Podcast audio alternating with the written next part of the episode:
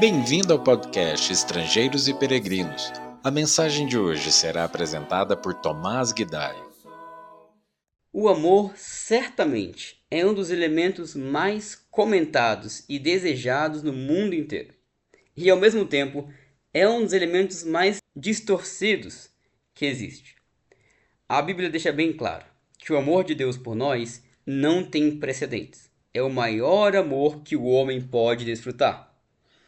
O amor de Cristo ele consiste em sacrifício. Entendemos bem a ideia de que Cristo entregou a sua própria vida por homens que o desprezavam e se opunham a ele. Paulo diz algo muito interessante em Romanos que dificilmente vamos encontrar alguém que daria sua vida por uma pessoa justa só pelo fato de ser alguém correto, moralmente correto.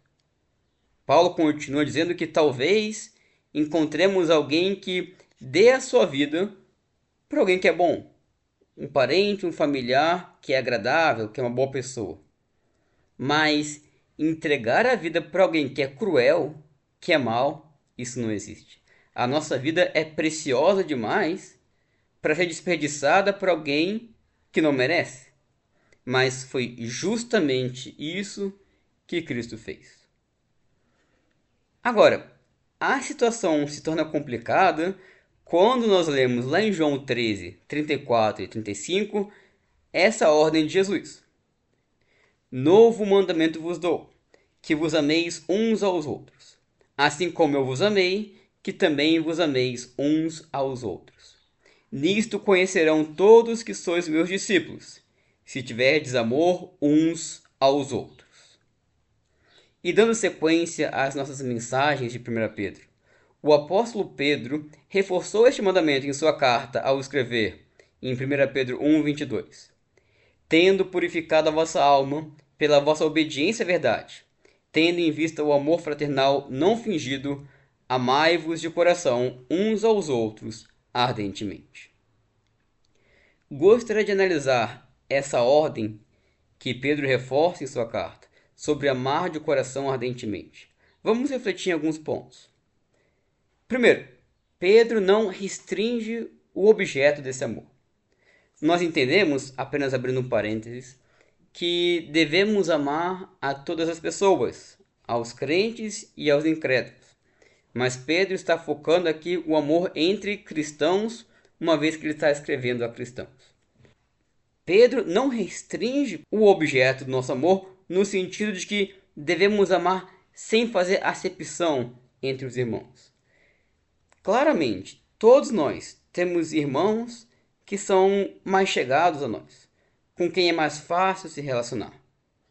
Mas devemos demonstrar esse amor de Cristo até para com aqueles que são diferentes de nós, ou aqueles que são mais fracos, ou aqueles que nós julgamos não merecer atenção e amor. Segundo ponto, Pedro fala para amarmos de coração. É um amor limpo, honesto. As atitudes corteses externas que nós temos devem ser acompanhadas por um interior que realmente se preocupa pelo irmão, que realmente deseja o melhor pelo irmão. É um amor genuíno, que age sem hipocrisia, sem ressentimentos e rancores, nem invejas e ciúmes. É aquele amor que Paulo também descreve em 1 Coríntios 13, paciente, benigno, que não se ressente do mal, que não busca os seus próprios interesses. E isso não é fácil. E terceiro ponto, o apóstolo ainda diz que o amor deve ser ardente, fervoroso, zeloso. É um amor que está sempre a arder, é um amor contínuo. Não é que devemos ter picos de amor mas agir continuamente com amor. O que, de novo, é difícil.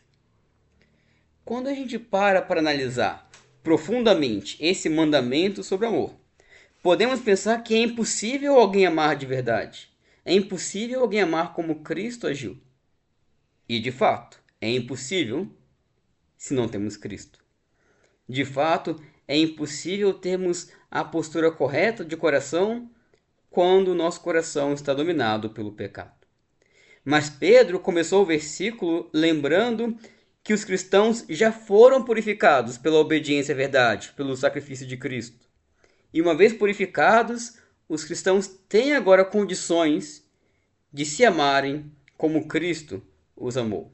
E foi para isso que nós fomos chamados. É isso que nós devemos fazer.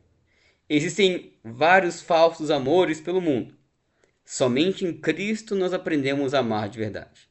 Se você ainda não desfruta desse amor, não perca tempo.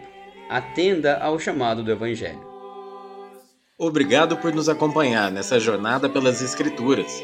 Volte amanhã para ouvir mais uma mensagem do podcast Estrangeiros e Peregrinos.